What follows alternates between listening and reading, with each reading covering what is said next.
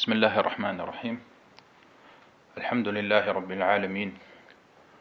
وصلى الله وسلم وبارك على نبينا محمد وعلى آله وأصحابه والتابعين ومن تبعهم بإحسان إلى يوم الدين. اللهم علمنا ما ينفعنا وانفعنا بما علمتنا وزدنا علما. أما بعد حياكم الله. Heute 25. Sitzung. Des Buches Bulughul Maram min Adillati al-Ahkam von Al-Hafiz ibn Hajar al-Asqalani.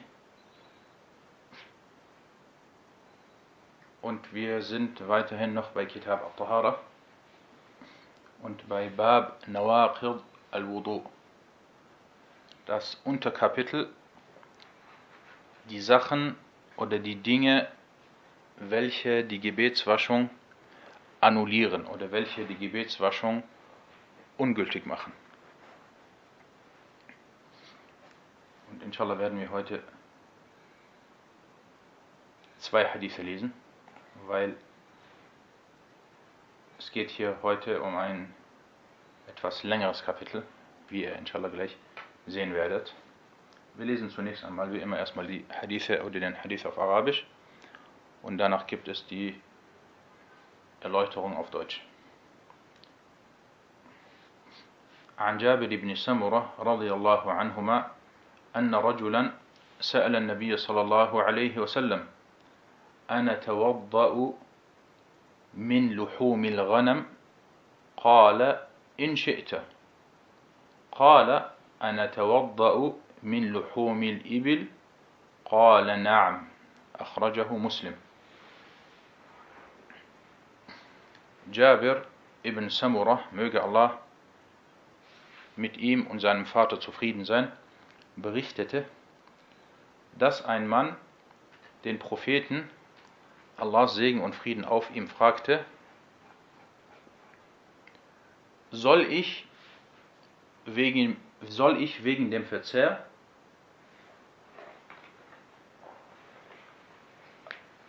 äh, von Schafsfleisch die Gebetswaschung vollziehen? Er sagte, wenn du willst. Er fragte dann, soll ich wegen dem Verzehr von Kamelfleisch die Gebetswaschung vollziehen? Er sagte, ja. Überliefert von Muslim.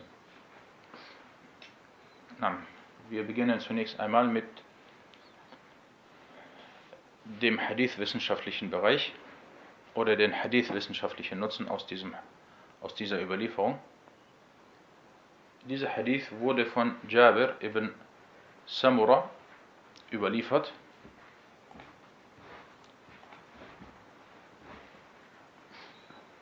Und Jabir ibn Samura ibn Junada al-Suwa'i, äh, das ist sein vollständiger Name. Und es wurde berichtet, oder er berichtete, dass, dass der Prophet, Allahs Segen und Frieden auf ihm, es pflegte, er sagte, er, der Prophet pflegte an uns vorbeizugehen und strich dann über unsere Wangen. Und eines Tages ging er an uns vorbei und strich dann über meine äh, Wange. Und dann sagte er, so wurde die Wange, über die er gestrichen hatte, äh, besser. Und er verstarb. Das bedeutet, er war jung. Also er war zu Lebzeiten des Propheten, war er noch sehr jung und er verstarb im Jahre 76 nach der Hijra. Und dieser Hadith wurde über die Überlieferungskette von Abu Awana, dieser über Uthman ibn Abdullah ibn Mawhab oder ibn Mawhib, dieser über Ja'far ibn Abi Thawr und dieser über Jabir ibn Samura überliefert. Und Ibn Khuzaymah, Imam Ibn Khuzaymah sagte, wir kennen keine, wir kennen keine Unstimmigkeiten unter den Gelehrten des Hadith, dass diese Nachricht, also dass dieser Hadith hinsichtlich der Überlieferung authentisch oder nicht authentisch ist. Das bedeutet, dieser Hadith ist äh, laut den Imamen des Hadith oder laut den Gelehrten des Hadith ist er authentisch. Und er sagte das als Widerlegung jener, die den Hadith aufgrund des Überlieferers Ja'far ibn Abi Thawr kritisierten.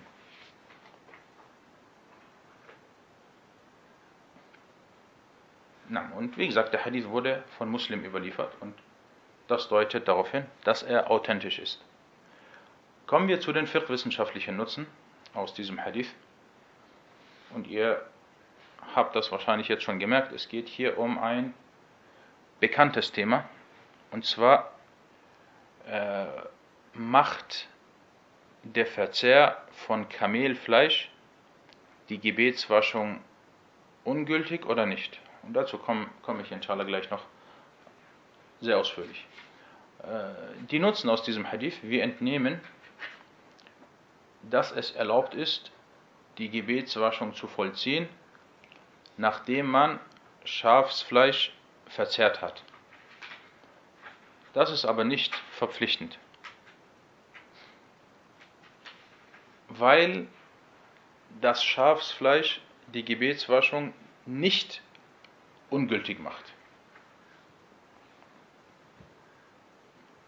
Der zweite Nutzen aus diesem Hadith dieser Hadith ist ein Beweis, dass der Verzehr von Kamelfleisch dagegen die Gebetswaschung ungültig macht.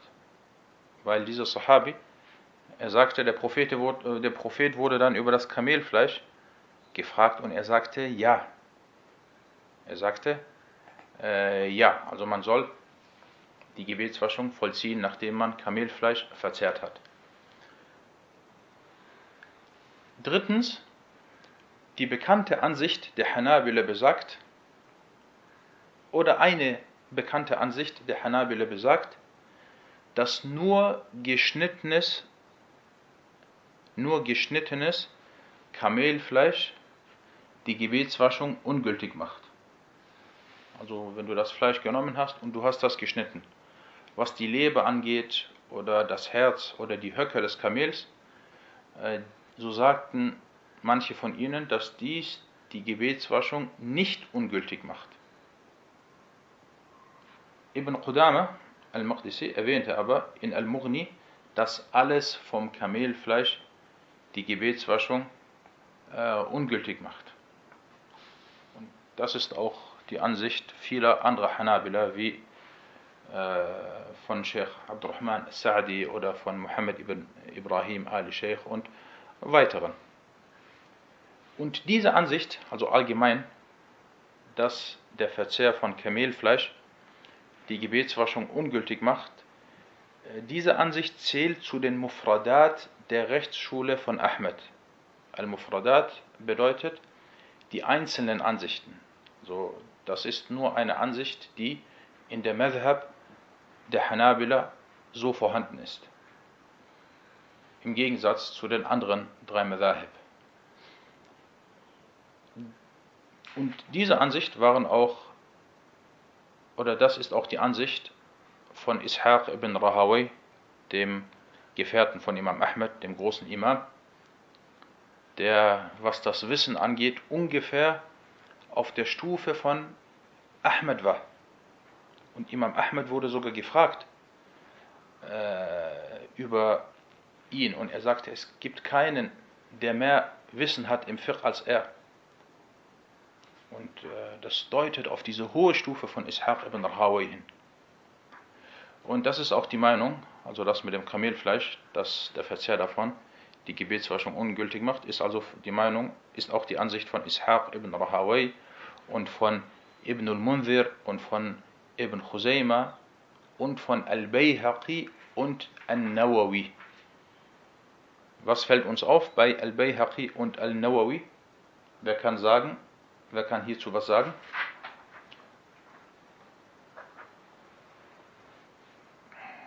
Ahsant, genau. Al-Bayhaqi ist eine der allergrößten Schafi'iyya. Und das gleiche gilt für An-Nawawi. Und äh, wenn man vor allem über die Rechtsschule von Imam Al-Shafi'i redet, dann kommen diese zwei oder diese zwei gehören zu jenen späteren Gelehrten, die die Rechtsschule von Imam al-Shafi'i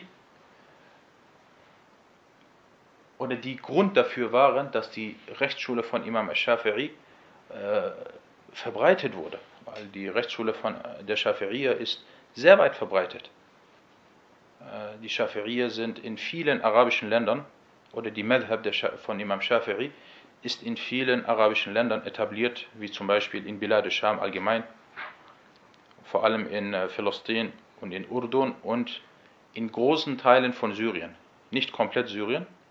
Syrien, der Norden von Syrien sind Ahnaf, vor allem Halab und teilweise Idlib. Und der Rest von Syrien, vor allem Homs und Hama und äh, vor, besonders äh, Dimashq, sind Shafi'iyya. Dann haben wir Ägypten. Ägypten gibt es auch sehr viele Shafi'iyya. Dann bei uns in Kurdistan, die meisten, allermeisten Kurden sind Shafi'iyya.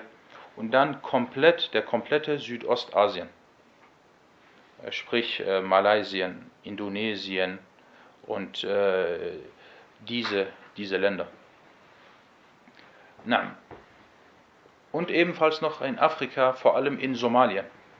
Somalien und äh, ich glaube auch Eritrea und Äthiopien sind ebenfalls Schafiria und Jemen. In Jemen ist auch äh, im Gegensatz zu den anderen Ländern in der arabischen Halbinsel, die anderen Länder sind zum größten Teil Hanabila. Jemen dagegen sind zum größten Teil äh, Schafiria, auch wenn es andere, äh, andere Rechtsschulen dort äh, gibt. Na, also und dazu kommen wir gleich. Zu Al-Bayhaqi und zu An-Nawawi kommen wir gleich noch ausführlicher. Aber natürlich, was angeführt werden muss, ist, und das macht einen auch manchmal äh, traurig, dass diese beiden äh, großen Gelehrten, Al-Bayhaqi und An-Nawawi, äh, in manchen oder in einigen Bereichen der Glaubensfundamente der Aqidah äh, leider dem Imam ihrer Rechtsschule widersprochen haben. Vor allem, vor allem äh, äh, Al-Nawawi äh, war Ash'ari. Al-Zahabi sagte über ihn, Al-Nawawi war ein hartnäckiger Ash'ari. Al-Bayhaqi dagegen, bei ihm war es etwas äh, weniger, was die Sachen angeht. Und ich hatte vor einiger Zeit schon mal gesagt, es gibt äh, drei Gelehrte. Drei, was hatte ich damals gesagt? Wisst ihr das noch? Wie ich das wortwörtlich gesagt hatte? Nein, äh, ich sagte, glaube ich, es gibt drei Gelehrte, denen ich nachtraue, dass. Äh, äh, wie hatte ich das gesagt? Ja, ihr wisst das vielleicht noch. Genau, denen ich nachtraue. Und wisst ihr noch welche? Ich glaube, ich hatte zwei davon erwähnt, falls ihr euch erinnert. Und einer davon war äh, Al-Bayhaqi, Abu Bakr Al-Bayhaqi. غفر الله لنا وله نعم und äh, Al-Bayhaqi, subhanallah, manchmal hat er, gibt es vor allem bei manchen Themen, die sowohl mit dem Hadith zu tun haben, mit den Hadith-Wissenschaften zu tun haben, als auch mit den, mit den äh, äh, Fiqh-Wissenschaften. Und dazu kommen wir auch gleich mit einem Beispiel. Wo es dann Unterschiede gibt zwischen den Gelehrten, hat er manchmal äh, sehr, sehr, sehr schöne Aussagen. Wie schon beim letzten Unterricht hatten wir, äh, wo wir über das Thema Berühren der Geschlechtsteile, äh, der Geschlechtsteile. Wenn man seine Geschlechtsteile berührt, macht dies die Gebetswaschung ungültig oder nicht? Es gibt hier einen großen Khilaf, also eine große Meinungsverschiedenheit unter den Gelehrten. Und Subhanallah al-Bayhaqi hatte eine sehr schöne Aussage. Er sagte, der Hadith, der besagt, dass das Berühren der Geschlechtsteile die Gebetswaschung ungültig macht, dieser Hadith äh, ist, ist äh, stärker, obwohl beide Hadithe als authentisch eingestuft wurden. Und dann nannte er etwas Interessantes. Und das deutet auf sein großes Wissen hin. Er sagte, die Überlieferer von diesem Hadith wurden von Al-Bukhari und Muslim angeführt. Obwohl dieser Hadith nicht in Bukhari und Muslim ist. Aber er sagte, die Überlieferer von diesem Hadith, äh, Al-Bukhari und Muslim, sie überlieferten von ihnen. Aber die Überlieferer des anderen Hadithes, sie wurden nicht von Al-Bukhari und von äh, Muslim äh, angeführt. Und äh, das ist äh, äh, eine besondere Aussage. Und auch hier zu dem heutigen Thema werden wir inshallah gleich kommen, wo er etwas Interessantes erwähnt. Na, machen wir weiter. Das war äh, der dritte Nutzen. Wir sind noch beim dritten Nutzen. Also wir sagten, diese Ansicht zählt zu den Mufradat der Rechtsschule von Ahmed. Und äh, An-Nawawi sagte, schaut, An-Nawawi, obwohl er selber Schafiri ist, er sagte,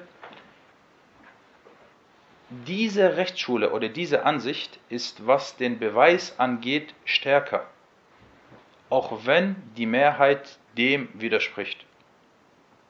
Also An-Nawawi ist selber Shafiri, aber er erwähnt, dass diesbezüglich die Rechtsschule der Hanabila stärker ist, weil der Beweis äh, den sie anführen, richtiger ist, stärker ist.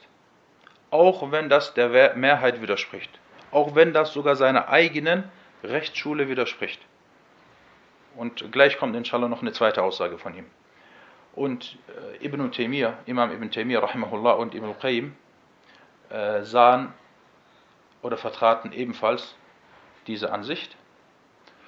Äh, der vierte Nutzen aus diesem Hadith, wir reden ja hier über äh, das Fleisch vom Kamel.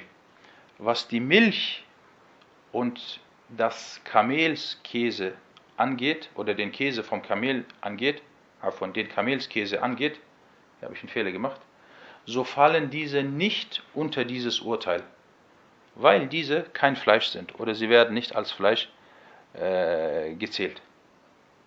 Na, fünftens, der Grund oder es wurde nach dem Grund gesucht. Was ist der Grund, dass man beim Verzehr von Kamelsfleisch, von Kamelsfleisch äh, die Gebetswaschung vollziehen muss? Und manche Gelehrten sagten, der Grund für die Gebetswaschung nach dem Verzehr von Kamelfleisch wurde wie folgt begründet. Äh, das Kamel, der Kamel oder das Kamel? Ja, das, das Kamel hat eine, sie sagten, das Kamel hat eine satanische Stärke. Und der Verzehr des Fleisches verursacht diese satanische Stärke. Und diese und oder dieses verschwindet mit der Gebetswaschung. So wurde das von manchen begründet. Und andere wiederum sagten, das ist eine rein gottesdienstliche Sache. Das nennt sich Amrun Ta'abbudiyun. Das ist eine rein gottesdienstliche Sache. Und diese Meinung ist stark und das ist auch die Ansicht der meisten äh, Hanabile. Okay. Äh, kommen wir jetzt zu einigen Meinungsverschiedenheiten unter den Gelehrten. Und das, was jetzt kommt, das äh, übt einen, oder da, darin kann man äh, lernen, wie die Gelehrten manchmal mit Beweisen umgehen und die andere Ansicht äh, widerlegen oder auf eine andere Ansicht eingehen. Weil natürlich, wenn wir jetzt sagen, die drei Rechtsschulen, sprich die Rechtsschule von Abu Hanifa, von Malik und Ash-Shafiri, besagt, dass der Verzehr von Kamelfleisch die Gebetswaschung nicht ungültig macht, äh, so haben sie das nicht einfach so gesagt, sondern sie hatten äh, Beweise oder es muss zumindest Gründe gegeben haben, warum sie äh, einer anderen Ansicht waren.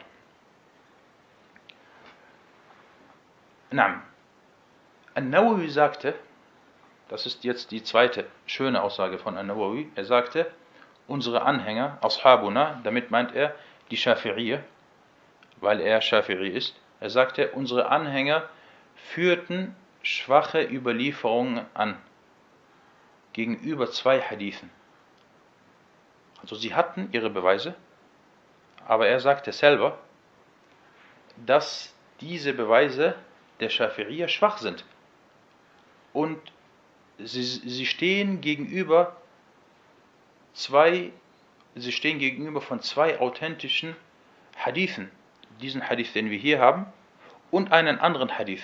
Beide sind in Muslim oder beide wurden von Muslim überliefert. Und jetzt äh, sagt, kommt ein schöner Satz und er sagt, An-Nawawi, und es scheint so, dass diese zwei Hadithe bei Imam Ash-Shafi'i nicht als authentisch angesehen wurden. Und deshalb sagte Ash-Shafi'i, sollte der Hadith hinsichtlich des Kamelfleisches authentisch sein, würde ich danach gehen. Was entnehmen wir daraus?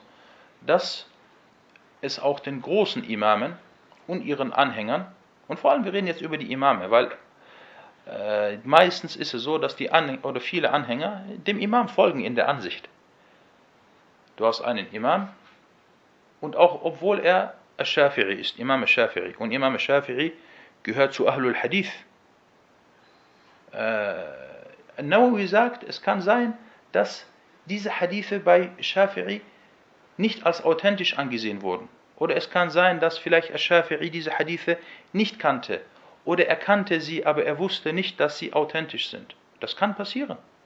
Und das kommt bei den Imamen oft vor. Und wenn das sogar bei Shafi'i vorkommt, dann kommt es auch bei anderen vor.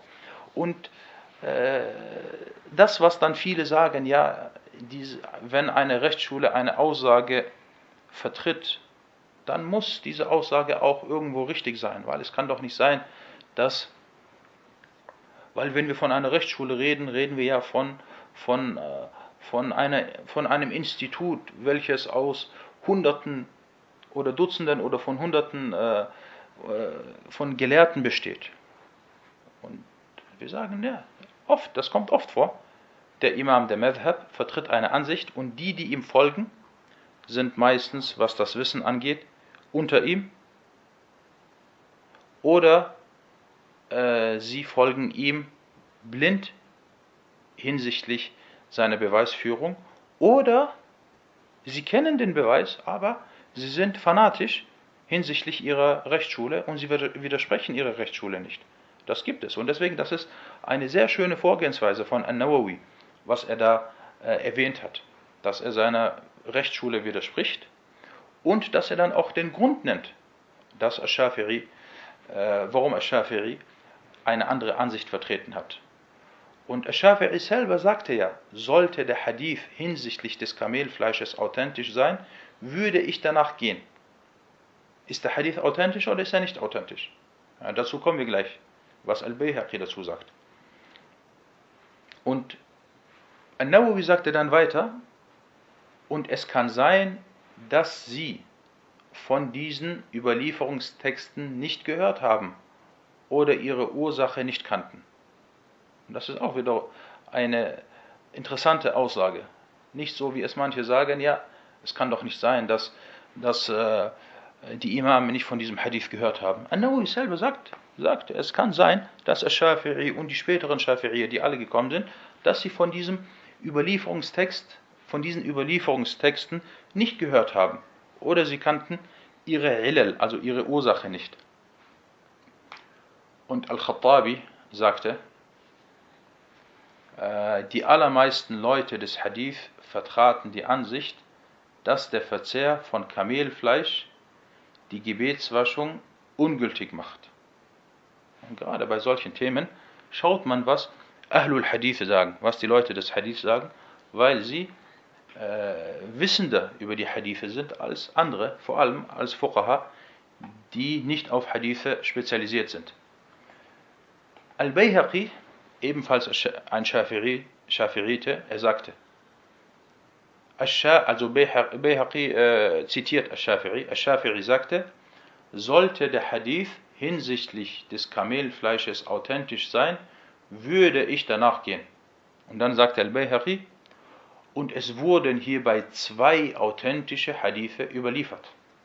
Fertig. Also äh, die Hadithe sind authentisch und wenn Ash-Shafi'i wissen würde, dass sie authentisch sind, dann wäre er, wie er bereits gesagt hat, danach äh, handeln oder danach gehen. Ein Beweis derjenigen, die die Ansicht vertreten, dass der Verzehr von Kamelfleisch die Gebetswaschung nicht ungültig macht, ist folgender Hadith. Wie schon erwähnt, sie haben ja ihre Beweise und einer ihrer Beweise ist dieser Hadith, wo der Prophet wassalam, äh, sagte, oder wo es heißt, Kana akhiru al-amrayni min Rasulillahi sallallahu alayhi wasallam tarku al-wudu'i mimma massatin nar. Wahrlich, die letzte der beiden Angelegenheiten war, dass er,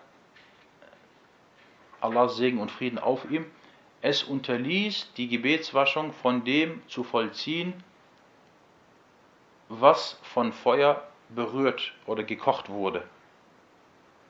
Und dieser Hadith ist ein Beweis, dass der Hadith, den wir hier erwähnen über das Kamelfleisch, dass dieser Hadith den einen Hadith aufhebt, weil das letzte der Angelegenheiten des Propheten war, dass er keine Gebetswaschung macht oder vollzieht, wenn etwas äh, gekocht wurde. Und Kamelfleisch wird natürlich gekocht, bevor man es äh, äh, zu sich nimmt oder verzehrt. Das war ein Beweis von ihnen. An-Nawawi, wieder An-Nawawi, äh, sagte diesbezüglich, dass es abrogiert wurde, ist schwach oder falsch. Batil, er sagte sogar Batil, ist schwach oder Batil. Denn der Hadith hinsichtlich der Unterlassung der Gebetswaschung von dem, was von Feuer berührt wurde, ist allgemein. Aber der Hadith über die Gebetswaschung vom Verzehr von Kamelfleisch ist spezifisch, khas. Und der spezifische Beweis wird dem Allgemeinen vorgezogen. Abgesehen davon, ob es davor erwähnt wurde oder danach. Das ist eine Mas'ala oder eine Thematik, die mit Usul al-Fiqh zu tun hat. Äh, Taqdim al-Khas ala al-Am. Dass der spezifische Beweis dem Allgemeinen vorgezogen wird.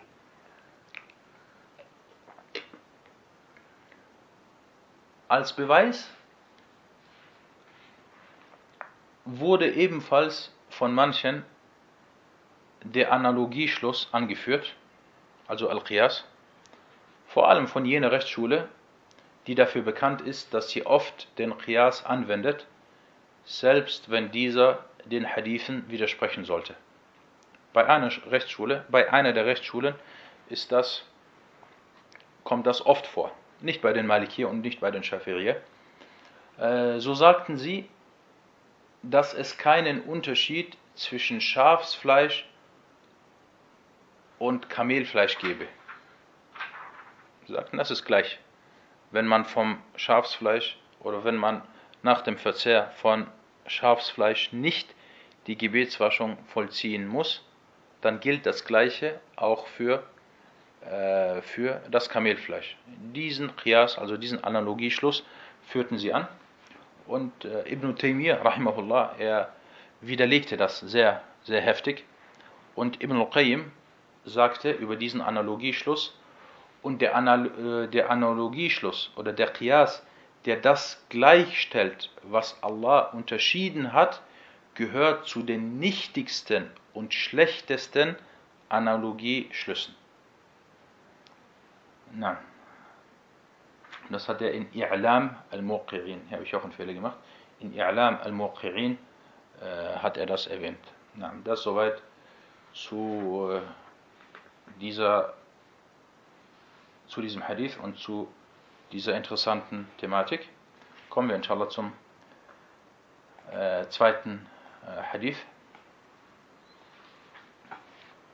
وعن أبي هريرة رضي الله عنه قال قال النبي صلى الله عليه وسلم من غسل ميتا فليغتسل ومن حمله فليتوضأ أخرجه أحمد والنسائي والترمذي وحسنه وقال أحمد لا يصح في هذا الباب شيء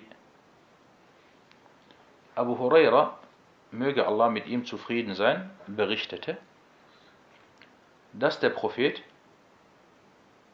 Allahs Segen und Frieden auf ihm, sagte, wer einen Toten wäscht, der soll sich dann waschen.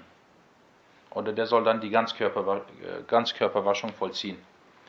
Und wer ihn trägt, der soll dann die Gebetswaschung vollziehen. Überliefert von Ahmed, An-Nasai und At-Tirmidhi, der ihn als gut einstufte. Ahmed sagte, nichts in diesem Kapitel ist authentisch. Kommen wir zu den Hadith-wissenschaftlichen Nutzen aus diesem Hadith oder aus dieser Überlieferung.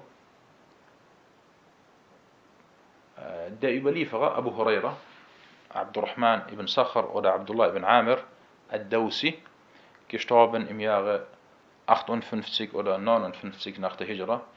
Und er erwähnte oder er überlieferte mit 5374 Hadithen, die mit Abstand meisten Hadithe. Und über ihn hatten wir schon mehrfach gesprochen.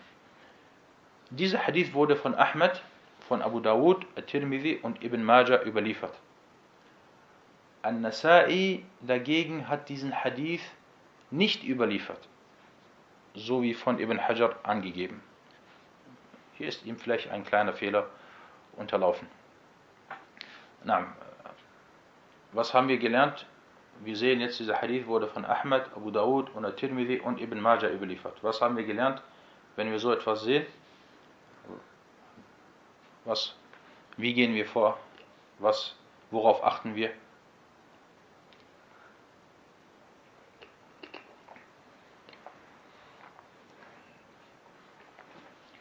Als Beispiel jetzt, Musahim wird um 3 Uhr nachts geweckt oder Abu Hamza wird um 3 Uhr nachts geweckt und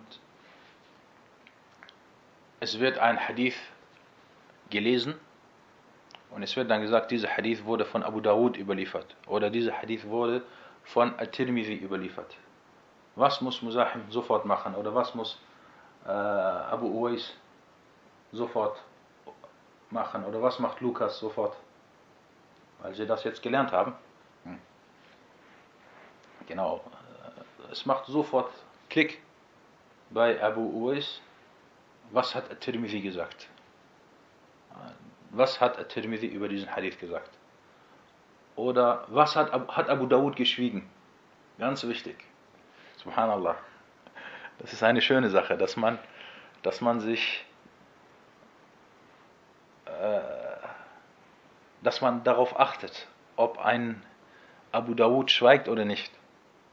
Und welchen hohen Stellenwert das Schweigen von Abu Dawud hat. Weil wenn Abu Dawud schweigt, ist das für sich selbst ein Urteil. Und wir werden gleich sehen, dass er hierbei nicht geschwiegen hat. At-Tirmidhi sagte, nachdem er diesen Hadith überlieferte, Hada Hadithun Hassan. Das ist ein guter Hadith. Okay, das ist jetzt der nächste Schritt. At-Tirmidhi hat gesagt, dieser Hadith ist gut. Was, welche Frage stellt sich sofort? Wenn Tirmidhi sagt, das ist ein guter Hadith. هذا حديث حسن. Was fragen wir uns sofort? Ganz wichtig, vor allem hier dabei, wenn er sagt, هذا حديث حسن.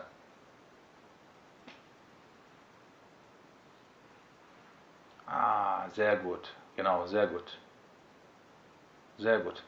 Warum hat At-Tirmidhi nur gesagt Hassan? Warum hat er nicht gesagt Sahih?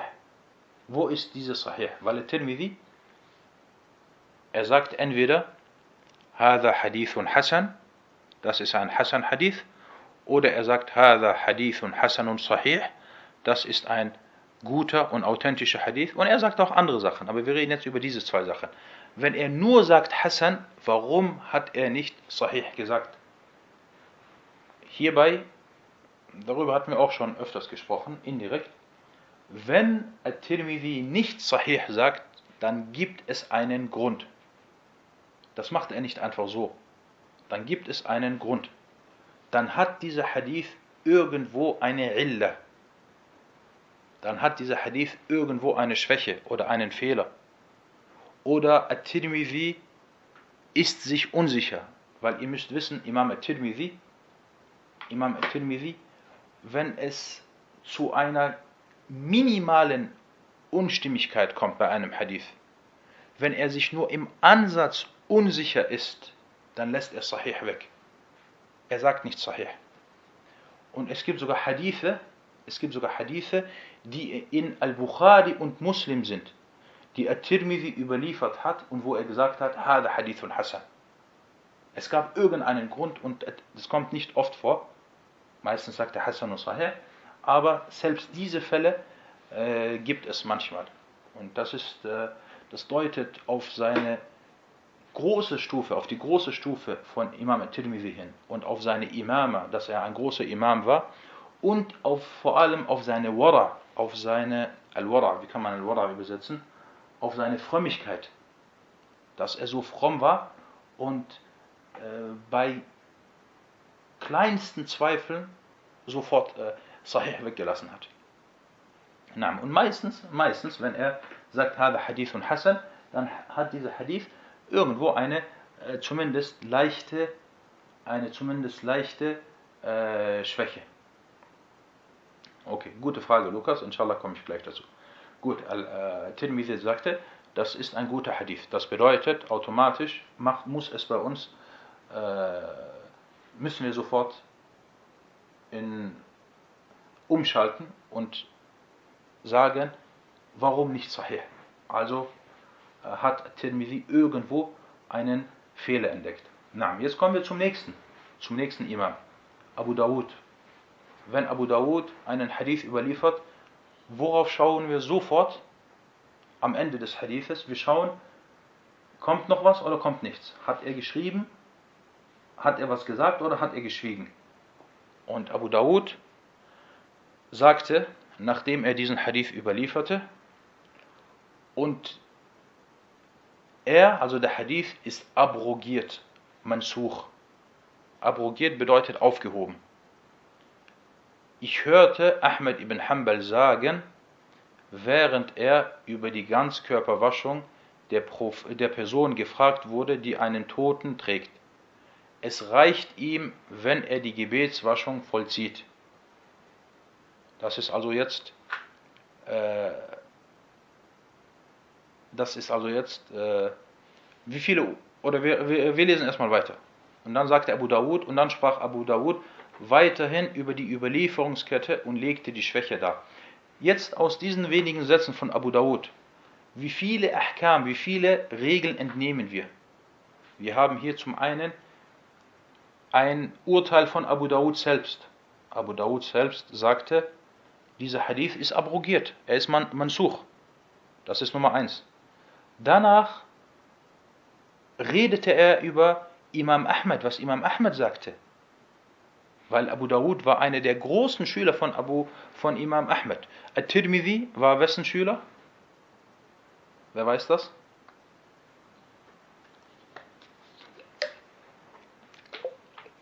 Genau, At-Tirmidhi war der große Schüler von Al-Bukhari und äh, Abu Dawud war der große, einer der großen Schüler von Ahmed.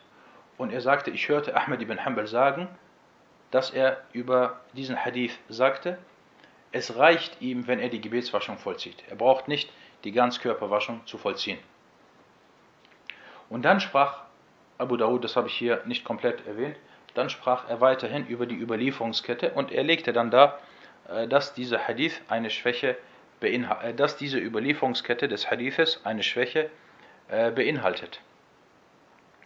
At-Tirmidhi, jetzt kommen wir wieder zu, zurück zu At-Tirmidhi, Tirmidhi überlieferte, dass Al-Bukhari sagte, Ahmed ibn Hanbal und Ali ibn al-Madini sagten, in diesem Kapitel wurde nichts Authentisches überliefert. Und was ist die Beziehung zwischen Al-Bukhari und Ahmed? Wir haben jetzt die Beziehung oder das Verhältnis zwischen Abu Dawud und Ahmed, zwischen At-Tirmidhi und Al-Bukhari. Jetzt brauchen wir noch das Verhältnis zwischen Al-Bukhari und zwischen Ahmed. Genau, Schüler und Lehrer. Al-Bukhari war der Schüler von äh, Ahmed. Und alles große A'imma, rahimahumullah ta'ala. Äh, Al-Bukhari sagte also, dass Ahmed ibn Hanbal und Ali ibn al-Madini, dass diese beiden sagten, in diesem Kapitel wurde nichts Authentisches überliefert. Kennt ihr Ali ibn al-Madini?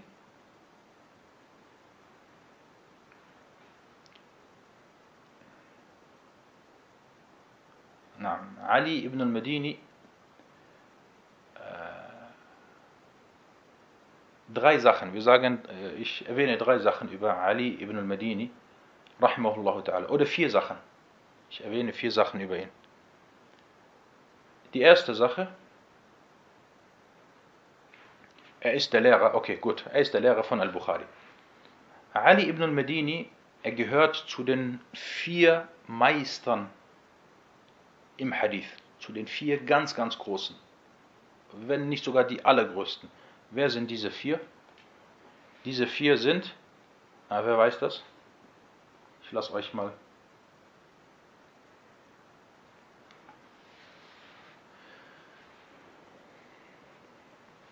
Okay.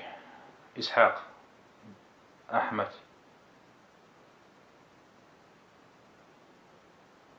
Yahya, genau, Ali, Ahmed, Ishaq, Yahya. Diese vier sind Ahmed ibn Hanbal, Ishaq ibn Rahawi, den hatten wir auch schon heute gehabt, Yahya ibn Ma'in und Ali ibn al-Madini. Diese vier sind die größten, die größten Imame, vor allem hinsichtlich der Hadith-Wissenschaften und hinsichtlich der Überlieferungen etc.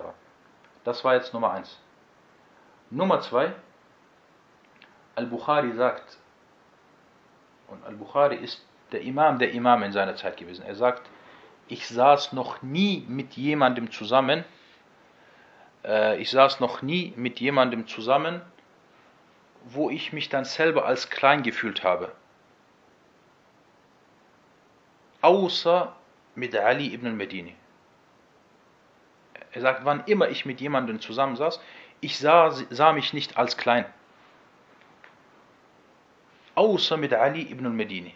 Selbst mit al-Bukhari, äh, äh, selbst mit Ahmed ibn Hanbal etc.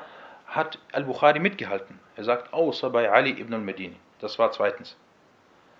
Äh, drittens, Ali ibn al-Medini, rahimahullah ta'ala, er ist, was Ilalul Hadith angeht, er ist der Meister der Meister. Er ist der Meister der Meister. Es gibt, glaube ich, wahrscheinlich niemanden, der was Al-Ilal angeht, also die Fehler in den Hadithen, jemand, der die Fehler, wie, wie, gesagt, ich hatte gesagt, diese vier, und von diesen vier ist wahrscheinlich Ali ibn al-Medini wahrscheinlich mit oder vielleicht der größte, oder hat mit die höchste, oder vielleicht sogar die höchste Stufe. Das war drittens. Und viertens, dieser Ali ibn al-Medini, sein Vater war ebenfalls ein Hadith-Überlieferer. Und Ali ibn al-Medini sagte, was die Hadithe angeht, er wurde über seinen Vater gefragt, über seinen eigenen Vater. Er sagte, was die Hadith-Wissenschaft äh, oder die Hadith-Überlieferung angeht, so ist das eine Ibadah, so ist das eine Sache, äh, mit der man sich Allah nähert. Und wahrlich, mein Vater ist schwach. Er sagte also über seinen, das ist eine wie, was für ein Iman muss man haben, was für ein Wara, was für eine Frömmigkeit muss man haben, dass man selber über seinen eigenen Vater sagt, mein Vater ist, mein Vater ist äh, schwach. Und deswegen, äh, diese vier erwähnten Punkte äh, über Ali ibn al-Medini zeigen, welch großer Imam er war, aber gleichzeitig äh, diese Trauer, dass viele, sehr viele Schüler des Wissens ich rede nicht von allgemeinen Muslimen, sondern Schüler des Wissens, dass sie solche Imame leider äh, nicht kennen. Nein. Und äh, deswegen Tirmidhi sagte, dass Al-Bukhari sagte, äh, dass Ahmed ibn Hanbal und Ali ibn al-Medini sagten, in diesem Kapitel wurde nichts Authentisches überliefert. Und das ist aus, das ist äh, ausschlaggebend oder wenn diese zwei, Ahmed und Ali, das sagen und Al-Bukhari überliefert das von ihnen und At-Tirmidhi überliefert das von Al-Bukhari, also diesbezüglich wurde nichts Authentisches überliefert und Sheikhuna Abdullah Sa'ad sagte, der Hadith ist nicht äh, authentisch. Moment, den unteren Teil könnt ihr, äh, könnt ihr äh, nicht, braucht ihr nicht beachten. Kommen wir zu den, weil ich hatte das leider nicht niederschreiben können, kommen wir zu den fiqh-wissenschaftlichen Nutzen äh, aus diesem Hadith. Wir gehen die schnell durch. Erstens, das Äußerliche von diesem Hadith deutet darauf hin, dass die rituelle Ganzkörperwaschung für denjenigen verpflichtend ist, der einen Toten trägt. Und mit Toten tragen bedeutet, nachdem auf ihn gebetet wurde, dann trägt man ihn und bringt ihn zum Friedhof. Abgesehen davon, ob man ihn komplett trägt oder ob man nur einen Teil davon äh, trägt. Zweitens, dieser Hadith deutet darauf hin, dass dies für alle Toten gilt, egal ob männlich, weiblich, ob groß oder klein, ob Muslim oder Kafir, ob zwischen dir und dem Toten etwas ist, also eine Trennung ist oder ob keine Trennung ist. Weil normalerweise trägt man den Toten nicht äh, direkt, sondern man legt ihn auf äh, etwas äh, drauf und dann trägt man ihn. Na. Und äh, dritter Nutzen, manche Fuqaha sagten, derjenige, der sich waschen muss, das ist derjenige, der direkt damit in Kontakt äh, gerät. Der direkt, also mit dem Toten, äh, in Kontakt äh, kommt. Äh, sprich, er wäscht ihn direkt. Und davon mit, mit äh, dem vorigen Punkt meinte ich, weil normalerweise ist es so, wenn man einen Toten wäscht, äh, so ist ein Teil seines Körpers bedeckt. Er ist ja nicht komplett, komplett nackt, sondern ein Teil seines Körpers, seine Aura ist bedeckt und man wäscht ihn. Dann wäscht man zum Beispiel sein, seinen Hals und seine Hände etc. macht äh, mit ihm äh, die Gebetswaschung und es kann auch sein, dass man ihn vielleicht auch nicht berührt. Und die Fuqaha sagten, äh, dieses Urteil gilt für denjenigen, der ihn wäscht, nicht für denjenigen, der Wasser bringt. Weil da ist jemand, er wäscht ihn und er berührt seinen Körper und dann kommt jemand und er bringt Wasser. Für ihn gilt dieses Urteil nicht.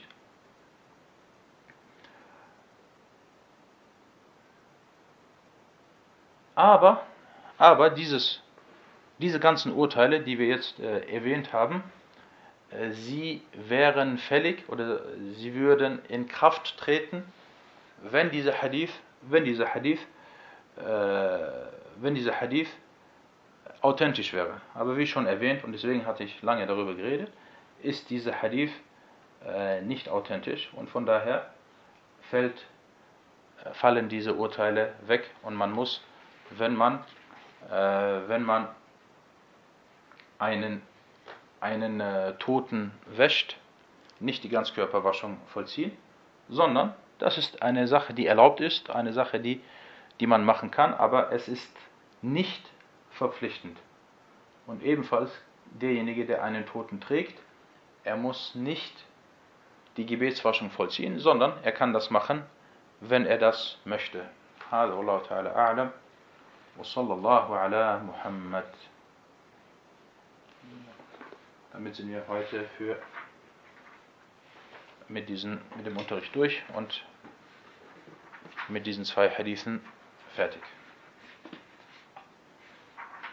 Na, Barakallahu fikum. Wenn es Fragen gibt, dann können diese jetzt kurz äh, gestellt werden.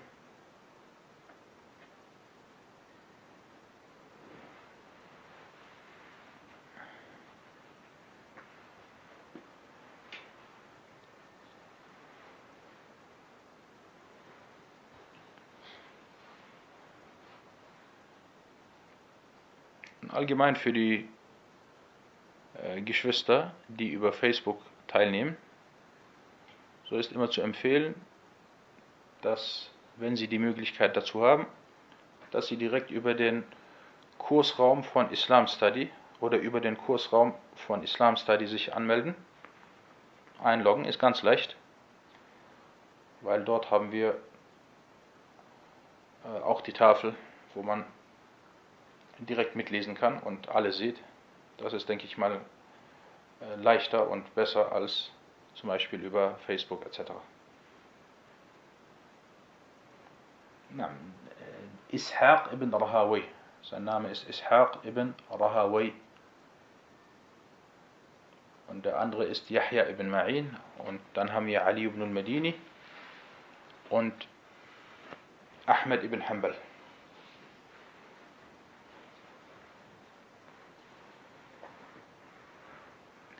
Äh, gute Frage. Äh, und zwar, Wudu nach dem Essen von Schafsfleisch ist keine Sunna. Man kann nicht sagen, dass dies Sunna ist. Sondern es ist erlaubt, es ist Mubah. Weil Sunna, wenn wir sagen würden, es ist Sunna, dann äh, wäre das eine, eine Amr Matlub, eine Sache, die äh, verlangt wird. Und äh, diese Sache wird nicht verlangt, sondern es ist eine Sache, die erlaubt ist. Und deswegen sagte auch der Prophet والسلام, in shi'ta, wenn du willst, wenn du willst, kannst du das machen.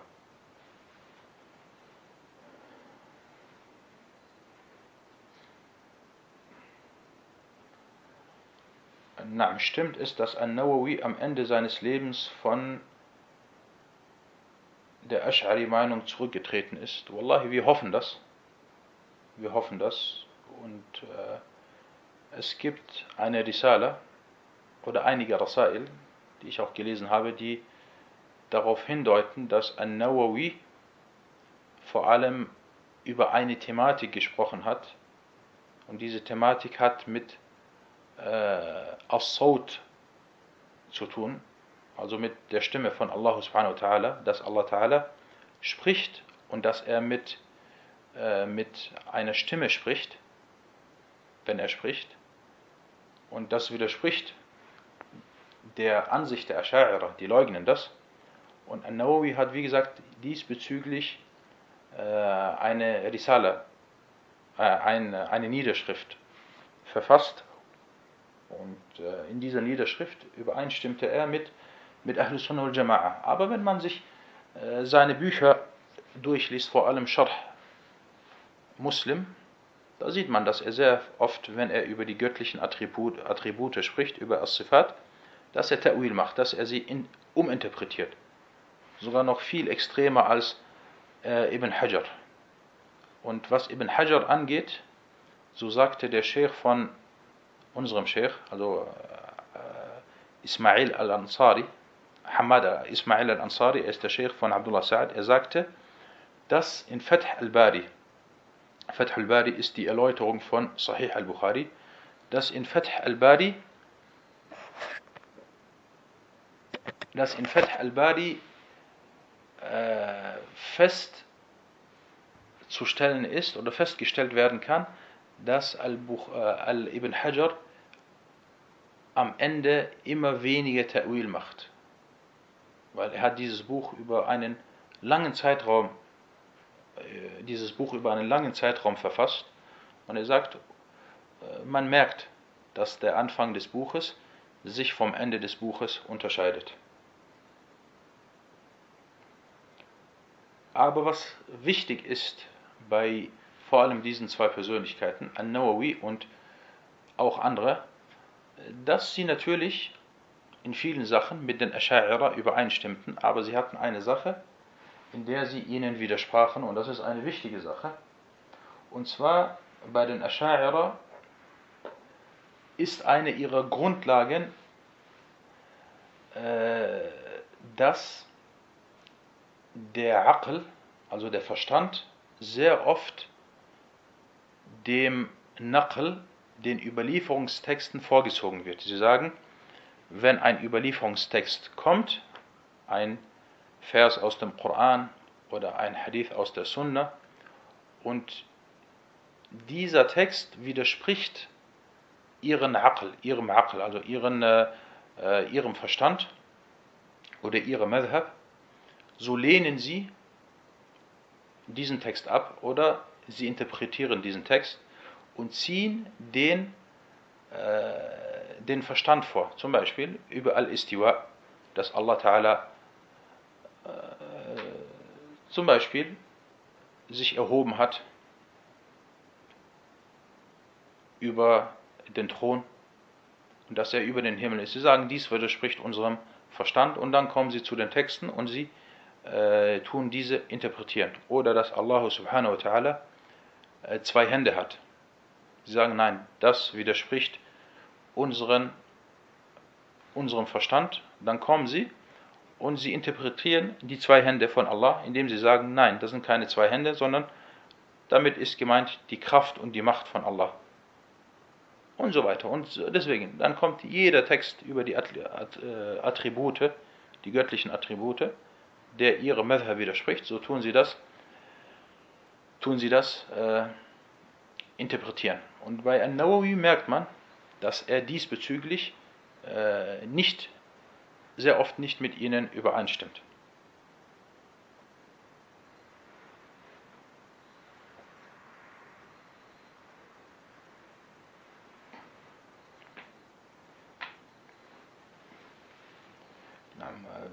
Frage, wie stark ist die Meinung von Ibn Taymiyyah bezüglich Einstufung von Hadithen zu beachten, im Gegensatz zu zum Beispiel Ahmad Bukhari. Also du meinst äh, jetzt ein Hadith und dieser Hadith wurde von Ibn Taymiyyah eingestuft.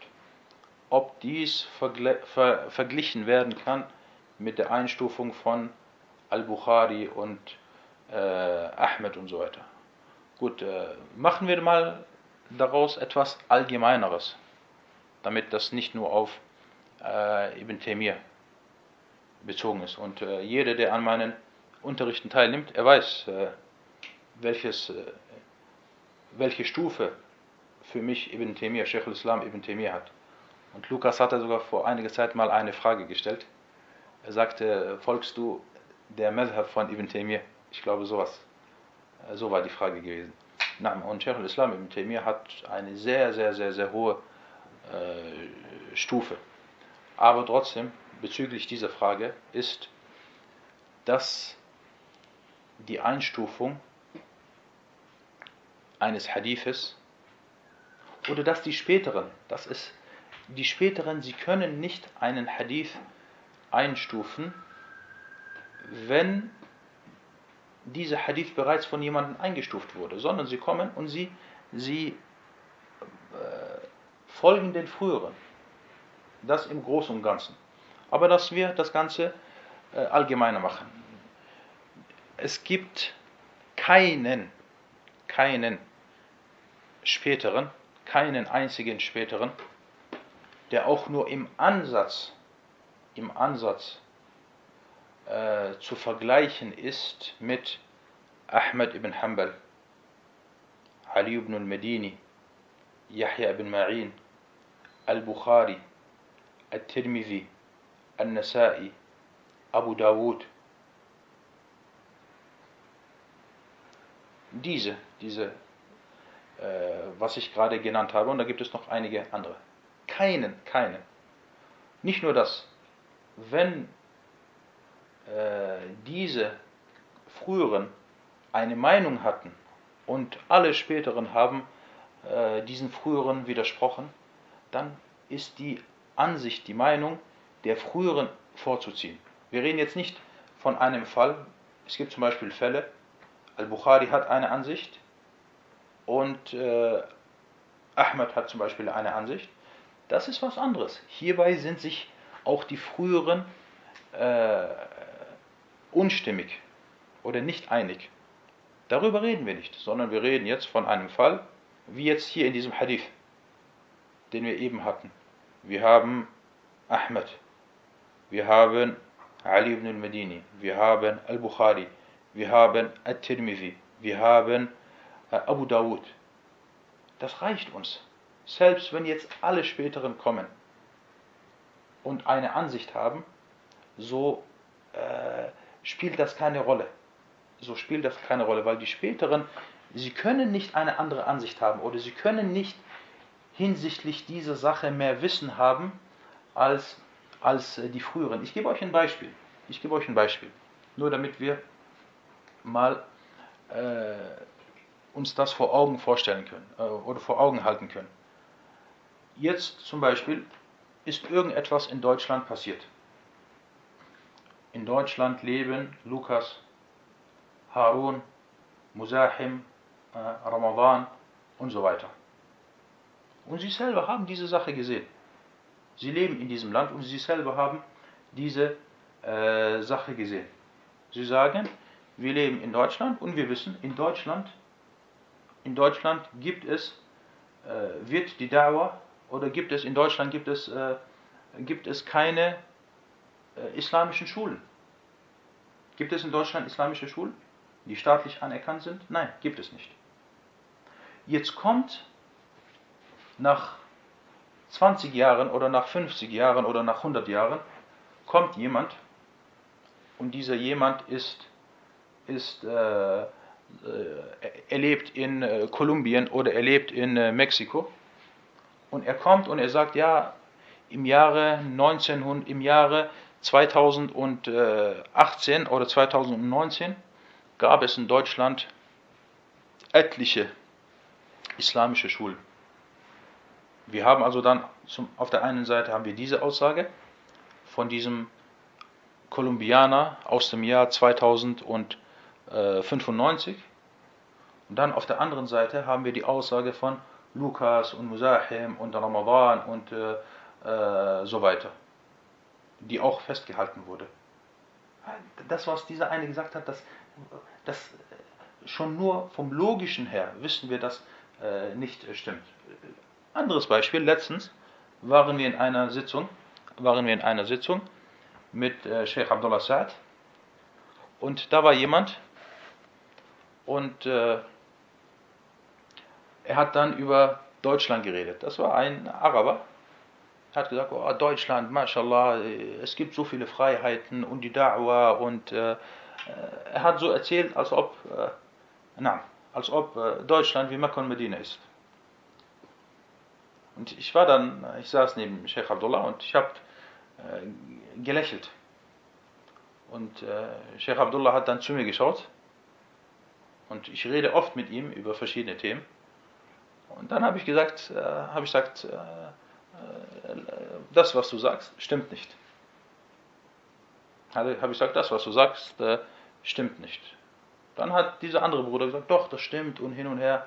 Und äh, ich war in Deutschland gewesen und äh, er war kurz ein, zwei Mal in Deutschland gewesen für einen Tag oder zwei Tage. Und ich war in Deutschland gewesen und hat dann versucht zu reden. Dann, ich habe ihn reden lassen, dann habe ich angefangen zu reden. Dann habe ich gesagt, äh, wir reden jetzt allgemein von Deutschland. Alhamdulillah, manche Sachen sind besser als in vielen Ländern, aber das, was du gerade erzählst, Bruder, du stellst die Sache dar, als ob äh, die Dauer floriert und überall islamische Schulen und die Muslime können machen und tun, was sie äh, wollen, ja, dann habe ich, hab ich, äh, hab ich äh, geredet. Und ich habe geredet. Eins, zwei, drei, vier, fünf und hin. Und äh, ich habe dann gemerkt, äh, Sheikh Abdullah hat dann gemerkt, dass er immer noch, er wollte weiterhin diskutieren. Dann hat er zu ihm gesagt, ja, Achi, Abu Suleiman, er kommt aus Deutschland und er hat dort äh, er ist dort aufgewachsen, etc. Dann war er auf einmal ruhig.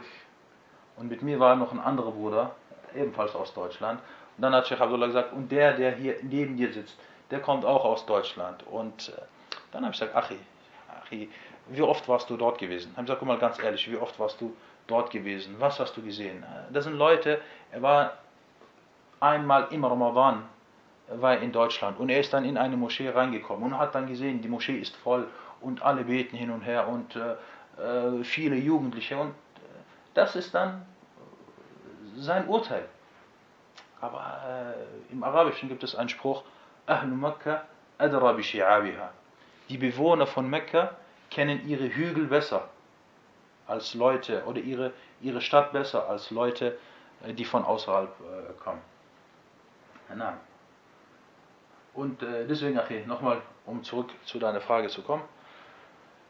Die Meinungen der späteren, sie werden beachtet, man schaut, was sie sagen, vor allem, vor allem, wenn ein Hadith unstimmig ist, wenn es unter den früheren äh, Meinungsverschiedenheiten gab, dann guckt man, was hat Ibn Taymiyyah gesagt, was hat Al-Zahabi gesagt, was hat Ibn Rajab, vor allem Ibn Rajab, seine Meinung von den späteren ist ganz, ganz wichtig.